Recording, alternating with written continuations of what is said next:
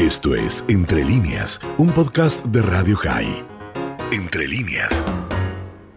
vamos a empezar este, primero por el eh, señor. Señor, usted está muy, eh, está muy generoso en tratarlo de señor al Modart, ¿cómo dijo que se llama? Modart, es socialista, ah. eh, le cuento que además es un hombre muy sensible. Bien, eh, por primera vez, usted me va a disculpar, no voy a coincidir con usted creo que usted está pagando por el pito más de lo que el pito vale. ¿A quién representa? ¿Quién es? ¿Qué es la Liga Internacional Socialista? Creo que la Liga Internacional contra la Tuberculosis es más importante que esa liga, pero hay que salir a contestar porque hay que estar eh, siempre atento y no dejar pasar este tipo de comentarios totalmente malintencionados y tendenciosos. Secretario General del Movimiento Socialista, uno de los movimientos que ayer se movilizaron entre las 30 agrupaciones que hicieron aquí una maratón federal para llegar finalmente a la meta que era la Casa Rosada. Eh, bueno, también él estuvo ahí obviamente convocando a su gente porque están en el plan no trabajar y recibir de la teta del Estado, que es esa maquinita de la cual hablaba después, profesor Horn? Mire, con respecto al tema de la inflación, yo, le voy a contar, primero contarle una anécdota y después una reflexión. Eh, sí, lamentablemente hemos vivido la época de la hiperinflación y me acuerdo que había una carrera desenfrenada en el súper contra eh, el empleado la empleada que venía con la maquinita de de remarcar los precios.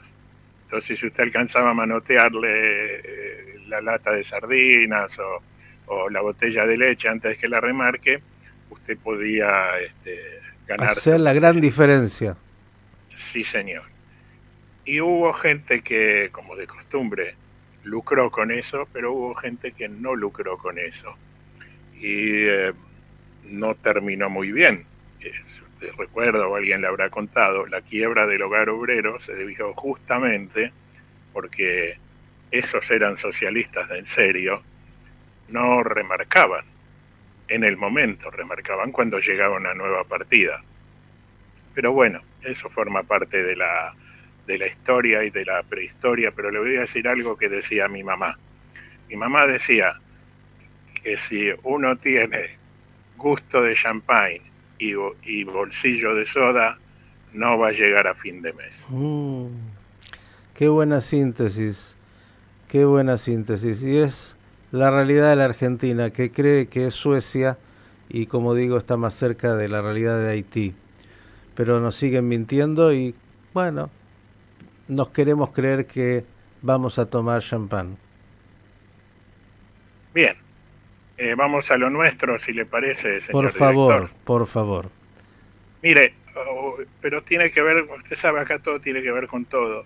Y el tema este de, la periodista que en, unos instantes o ya habrá salido el cortejo fúnebre hacia la ciudad vieja de Jerusalén para ser enterrada en uno de los cementerios cristianos, es un tema complicado.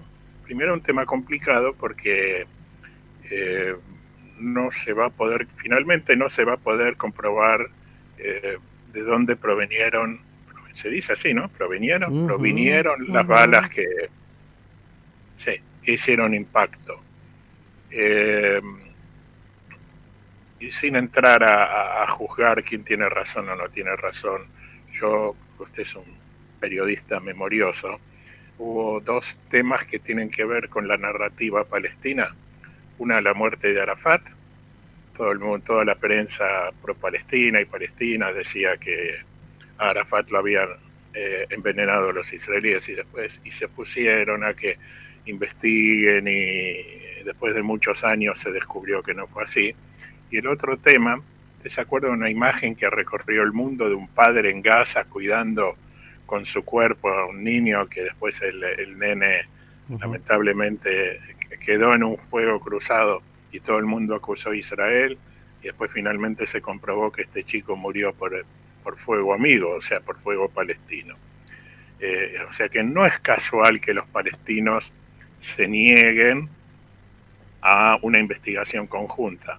incluso en Israel hay voces que dicen, ¿saben qué?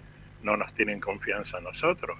Bueno, que sea una investigación internacional, que participen palestinos, israelíes, americanos, europeos, elijan ustedes a quien quieran.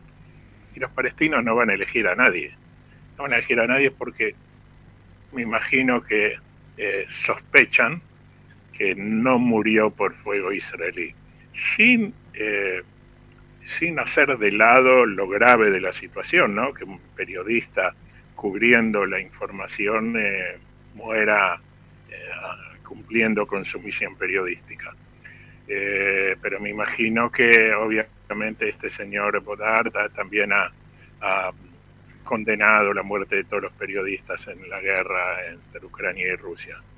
Bueno, este es un tema. El otro tema, eh, también se prevén, seguramente las fuerzas de seguridad están desplegadas, se prevé algún tipo de incidente durante el entierro, esperemos que no y que no pasen a mayores. Eh, hasta hace algunas horas el ejército israelí nuevamente estuvo operando en la zona de Jenin, en la zona del campo de refugiados de Jenin, eh, buscando y deteniendo sospechados de terrorismo. Eh, hay que lamentar del lado israelí hay un hay un miembro de la fuerza de la del Mishmar Akbul, de la policía de fronteras, este, herido bastante grave, por ahora está fuera de peligro, y hay varios detenidos, hay varios heridos también en del lado palestino y, algunos que se entregaron a las fuerzas israelíes. Este, pero seguramente nadie se va a preguntar por qué hay armas de guerra en un campo de refugiados, pero bueno, eso ya es harina de otro costal. Eh, eh, esto con respecto al tema este del terrorismo, que yo le digo, hay una sensación en la calle, la gente común eh, va por la calle mirando para los costados Mm. Hay una sensación de, yo no diría de inseguridad, pero sí de, de, dudar, de dudar. La gente mira, este, toma cierto tipo de precauciones, eh, pero bueno. Intranquilidad. Usted lo ha dicho, intranquilidad. Eh, son épocas que ya hemos vivido, porque hace un par de años atrás, ¿usted se acuerda que tuvimos el terrorismo de los cuchillos? ¿Se acuerda? y después tuvimos otro tipo y otro tipo y otro tipo y otro tipo. Y, antes también, recuerde el, de las bombas en los autobuses, en las pizzerías. si algo no le ha faltado a ese estado en estos 74 años es eh, conocer que todos los días eh, el peligro está ahí al acecho. Pero como no quiero que volvamos a un tema recurrente porque si no siempre vamos a hablar lo mismo, pero está y hay que hay que comentarlo y es que en algún momento este tema hay que resolverlo y como usted siempre dice, yo coincido plenamente, para bailar el tango hacen falta dos, y, pero tarde o temprano este tema de los palestinos va a haber que resolverlo. Incluso hay ahora, eh, eh, Abu Mazen le pidió a los Estados Unidos que intervenga para detener la agresión israelí y estuve viendo recién este, el noticiero español que usted sabe que muchos no nos quieren, definiendo este, claramente la agresión israelí en territorio palestino. O sea, en ningún momento hablaron que estaban eh, buscando este, acusados de terrorismo, ¿no? Bueno, ese es un tema. Otro tema, porque usted sabe que nosotros no podemos sin, sin política, mm. es que por ahora el gobierno que está, este, acá hay un dicho en hebreo que se dice traducido, es que es un pato que renquea, eh, viene, viene sobreviviendo. Vio que había una canción que decía sobreviviendo. Bueno, esto lo viene haciendo el gobierno. Eh, la oposición que estaba a punto de presentar un pedido de disolución de la Knesset dio marcha atrás porque se dio cuenta de que no iba a contar con mayoría. Y si la propuesta de ley la presentaban y caía, no iban a poder volver a presentar una propuesta de disolución del, eh, de la Knesset, del Parlamento, durante seis meses. Y seis meses ya termina el periodo de Bennett y sube, subiría este, Lapid, que es el primer ministro alterno. En fin, el juego político aquí no, no para. eh, desde la oposición siguen apostando a que alguien más de la, de la coalición este, se pase de bando. Eh, y hubo un tema que lo informó, como siempre, muy bien en, la radio, que ha sido detenida, acusada, una persona, una mujer de 65 años, de ser la que enviara las balas y las cartas de amenaza al primer ministro. Y recién hoy, hoy, a primera hora, el jefe de la oposición, Benjamin Netanyahu, dijo que si se comprueba que esa persona, que es afiliada al Likud y es una de las fervientes defensoras en las redes sociales de Netanyahu, efectivamente es culpable de haber sido quien enviara las amenazas al primer ministro Bennett, este la van a expulsar de las filas del partido. Eh, punto. Eh, y le cuento eh, deporte, Maccabi Haifa se ha clasificado técnicamente campeón de, fútbol, ahora hay un trámite la última fecha, pero ya, ya son campeones, así que saludos a los hinchas de, de Maccabi Haifa. Y nosotros quedaremos para otra oportunidad. Y le sí, que ya estamos acostumbrados, ¿qué va a ser? Y le cuento que está agradable, tenemos 27 grados aquí en, en Ashkelon y se prevé para mañana Hamsin, Hamsin para los que todavía no están acostumbrados a la, a la terminología. ¿Es la comida de Shabbat?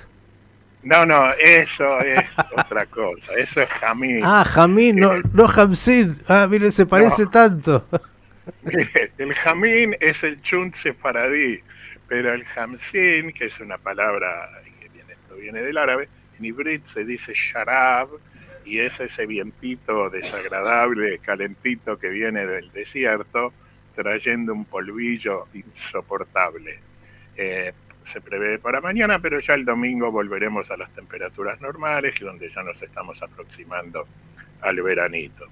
Eh, mire, yo digo yo porque hoy eh, estamos, venimos medio cargados, entonces me parece, salvo que usted tenga alguna pregunta para hacerme. No, en particular no, me parece que, ya nos dio un buen panorama eh, de esta realidad israelí compleja, de esta realidad política también compleja.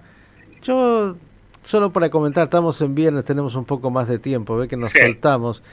Tengo la sensación que si el gobierno de esta coalición tan débil en algún momento cae, va a ser, mire lo que le digo, Horn, ¿eh?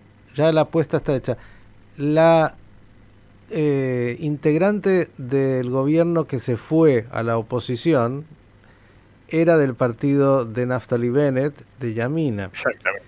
y tengo la sensación de que si en algún momento cae, no va a ser desde ya porque el partido RAM sea el que haga que caiga la coalición. Será justamente alguien de los partidos más justamente de la derecha.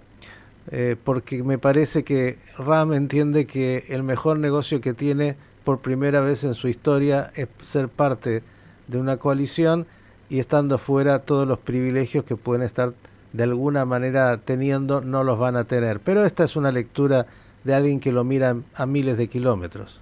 No, no, quiero decirle que es una lectura este, muy aproximada a la realidad. Y acá hay otro tema. Algunos intentos es no disolver la Knesset, sino eh, presentar una moción de desconfianza al gobierno y en, positiva y que se, se forme un gobierno alternativo. Y en algunos sectores, incluso de la ultraortodoxia, Ashkenazi, este, dicen que también estarían dispuestos a que sea alguien del Likud, pero no Netanyahu. Y la lista árabe unificada que está afuera, que el Likud eh, pensó que iba a votar en contra de este gobierno por la interna que tienen con Ram, votó en contra de la disolución de la Knesset. ¿Pero por qué votó en contra, de la disolución? Porque está en contra de Netanyahu. Esto fue Entre líneas, un podcast de Radio High. Puedes seguir escuchando y compartiendo nuestro contenido en Spotify, nuestro portal radiohigh.com y nuestras redes sociales. Hasta la próxima.